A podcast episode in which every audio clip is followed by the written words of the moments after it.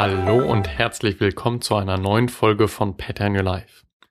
In der letzten Folge ging es um Charismatic Leadership Tactics und ich habe euch drei vorgestellt, die nonverbal sind. Das war einmal die unterschiedliche Sprache, die man nutzen kann, die unterschiedliche Betonung. An zweiter Stelle die Mimik, dein Gesicht, deine Ausdrucksweise über deine Gesichtszüge, deine Gesichtsmuskulatur, die deine Sprache unterstützt. Und an dritter Stelle die Gestik, deine Körpersprache, die Körpersignale, die du einsetzt, um deine Sprache zu unterstützen.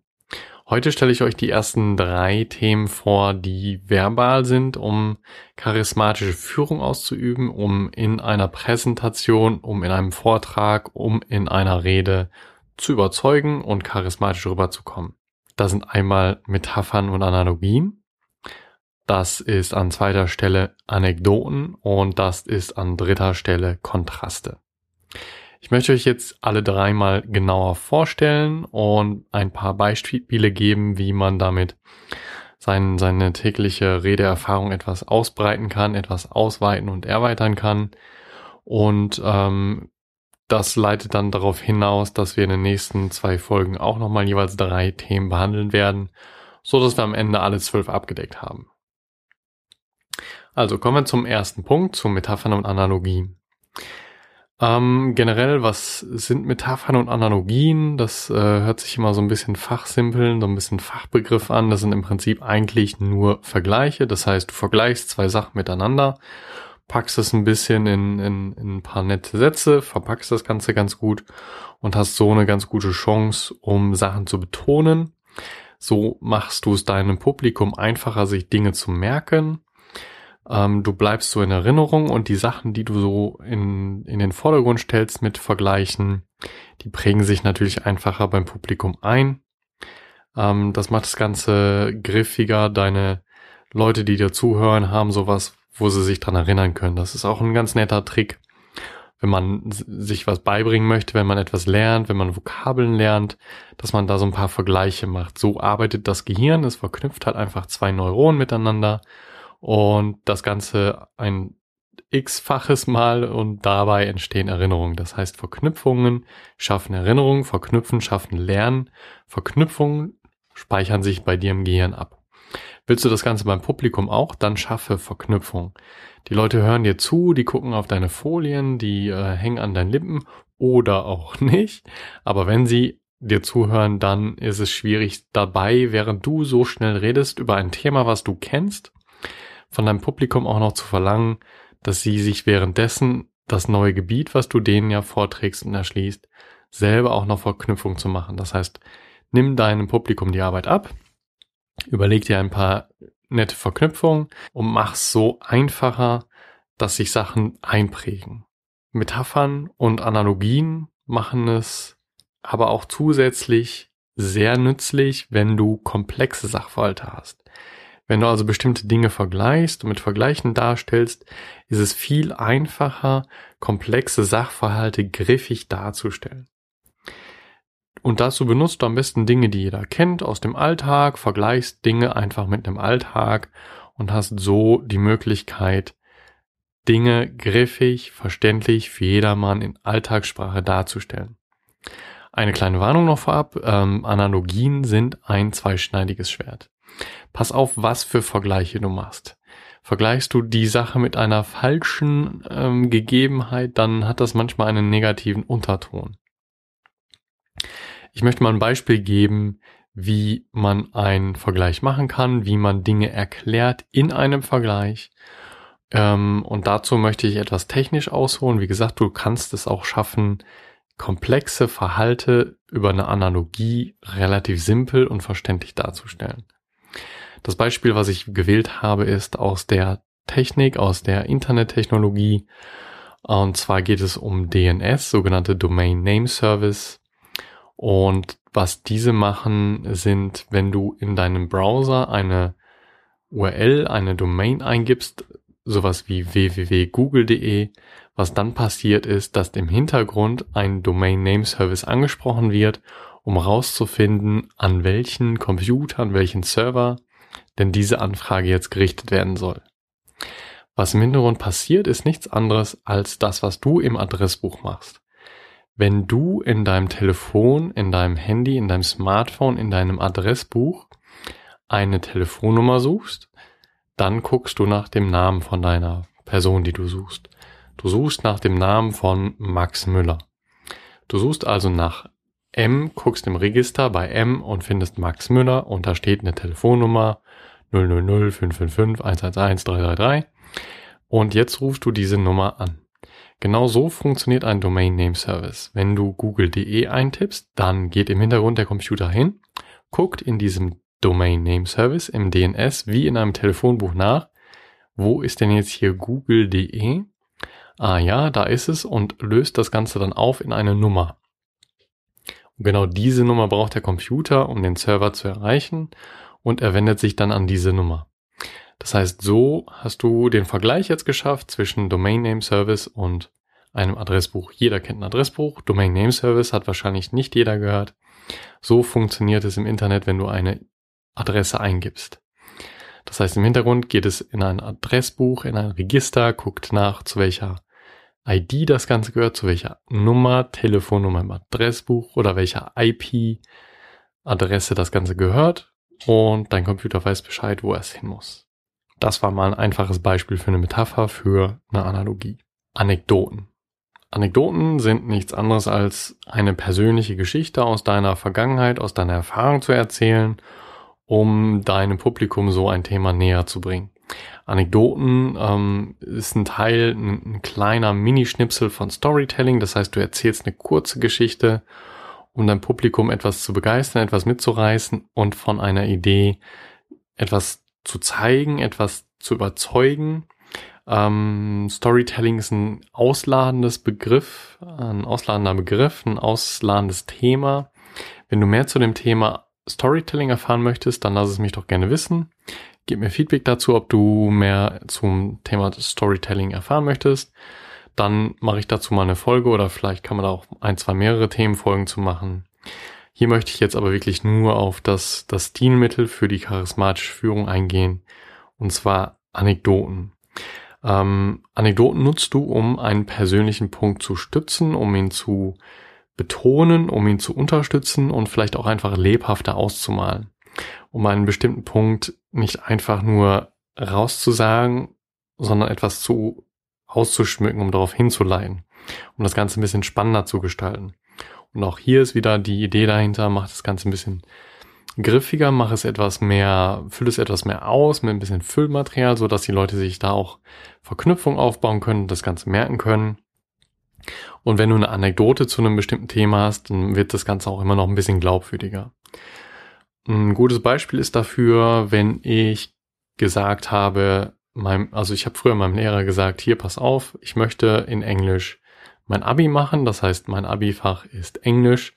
Da haben sich die Lehrer die Hände über dem Kopf zusammengeschlagen und haben gesagt, Sebastian, was soll das denn? Bist du dir wirklich sicher, dass du Englisch im Abi machen möchtest? Was sie mir damit natürlich sagen wollten, war, pass auf, Sebastian, du bist gar nicht so gut in Englisch, du bist gar nicht so sicher in Englisch. Wir würden dir davon abraten, das in, äh, im Abi zu machen. Na gut, dann hat man sich irgendwie so langsam darauf eingelassen und gesagt, okay, Sebastian, du kannst es machen, aber wahrscheinlich schriftlich. Da habe ich gesagt, nein, ich möchte das gerne mündlich machen.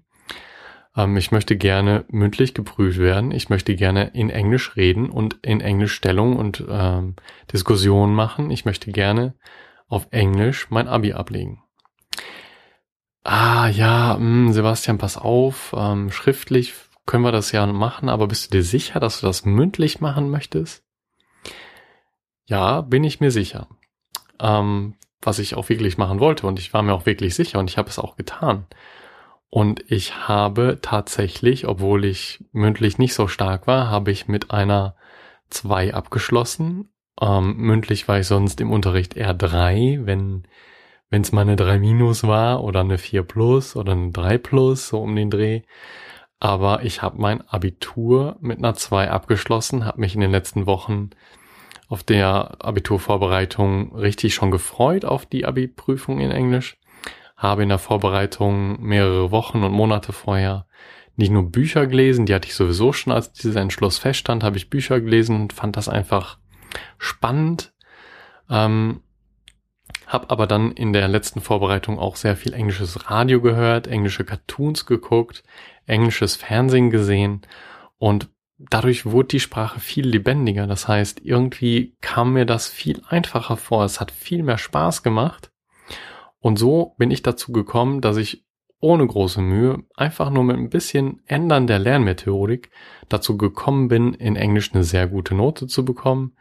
Und ich war danach nicht am Ende der Fahnenstange, sondern ich hatte auch nach dem englischen Abitur noch voll Bock drauf, habe weiter englische Bücher gelesen, habe, wo es ging, auch mal Filme auf Englisch geschaut. Das Ganze hat einfach Spaß gemacht und es war ein Riesenerfolg. Was ich damit sagen möchte aus meiner Vergangenheit, war das jetzt eine kleine Anekdote, ähm, die dem Publikum jetzt zeigen kann, wenn du mit Spaß hinter einer Sache stehst, wenn du Bock darauf hast, dann ist das Ganze einfach, du kannst schneller lernen, du kannst einfacher lernen, du kommst besser zum Ziel. So kannst du jetzt deinem Publikum vermitteln, steht hinter der Sache, sei dabei, hab Bock darauf, mach die Sachen, wo du Spaß dran hast, mach die Sachen, von denen du überzeugt bist und wenn du das machst, finde es und dann gib Vollgas und dann wird es richtig gut. Du kannst also so etwas lebhafter unterstützen, anstatt deinen Mitarbeitern einzuprügeln. Ja, ihr müsst jetzt hier aber mal an die Sache glauben. Und erst wenn ihr an die Sache glaubt, dann äh, erreicht ihr auch die 100 Prozent, die ihr bringen müsst. Wir brauchen aber auch hier 110 Prozent, deswegen seid jetzt bitte voll davon überzeugt. Ja, klar, steht so im Buch, äh, im Lehrbuch, ähm, wenn Leute intrinsisch motiviert sind und von der Sache überzeugt sind, leisten sie mehr, sind sie motivierter, sind konzentrierter, haben Spaß an der Sache, denken auch mal über ein paar Themen ein bisschen weiter hinaus, anstatt nur ihr Soll zu bringen, sondern bringen mehr als das, was sie sollen, bringen die 110 Prozent. Aber das kriegst du halt nicht hin, indem du deinen Mitarbeitern sagst, pass auf, das müssen wir so machen, sondern untermauer das Ganze mit einer Geschichte, zeig denen eine persönliche Seite von dir, zeig denen, was du erlebt hast dann wird das Ganze viel überzeugender, viel einfacher und viel, viel griffiger. Kommen wir zu Punkt 6. Kontraste. Kontraste ähm, sind Gegenteile, sind Schwarz-Weiß-Malereien, sind Schubladendenken. Das sind leider alles Begriffe, die ein bisschen negativ behaftet sind. Kontraste sind aber Sachen, die wir im Alltag nutzen. Kontraste sind Sachen, die wir einfach verstehen. Kontraste sind super schnell zu hören, zu verstehen, sind ziemlich eingänglich für den Zuhörer, ähm, sind unglaublich vielseitig einsetzbar. Und das Coole dabei für dich ist, Kontraste sind schnell erlernbar. Das heißt, du kannst schnell lernen, wie du Kontraste in deiner Vortragsweise einsetzt, wie du Kontraste in deinem Stilmittelrepertoire aufbaust, wie du Kontraste als neuen Baustein aufnimmst. Ähm, wie gesagt, es ist relativ vielfältig. Ich mache mal ein Beispiel ähm, wenn man so dahin sagt, wir denken hier nicht in Problemen, wir handeln hier lösungsorientiert. Dann ist das so ein bisschen jetzt eine abgedroschene Phrase, aber genau das ist ein Kontrast. Also wir tun nicht hier Probleme, sondern wir machen hier Lösung. Kontrast. Nicht das, sondern das. Nicht A, sondern B. Anderes Beispiel vielleicht. Es gibt kein Versuchen, es gibt nur machen oder nicht machen. Es ist auch so, ne, es ist auch so ein bisschen abgedroschener Spruch, aber auch wieder ein Kontrast. Es gibt halt kein vielleicht, es gibt nur ganz oder, oder lass es halt sein. Oder mal so ein Spruch, den man auch mal auf der Baustelle hört. Wer feiert, der kann auch arbeiten. Kontrast, ne? Also wenn du Spaß haben kannst, wenn du feiern kannst, wenn du abends dir ein Bier reinziehen kannst und äh, ein bisschen länger feiern gehen kannst und später ins Bett gehst, dann kannst du am nächsten Morgen auch arbeiten. Das ist so dieser Kontrast, um einfach deinen Punkt zu unterstützen, um einfach eine Aussage zu machen.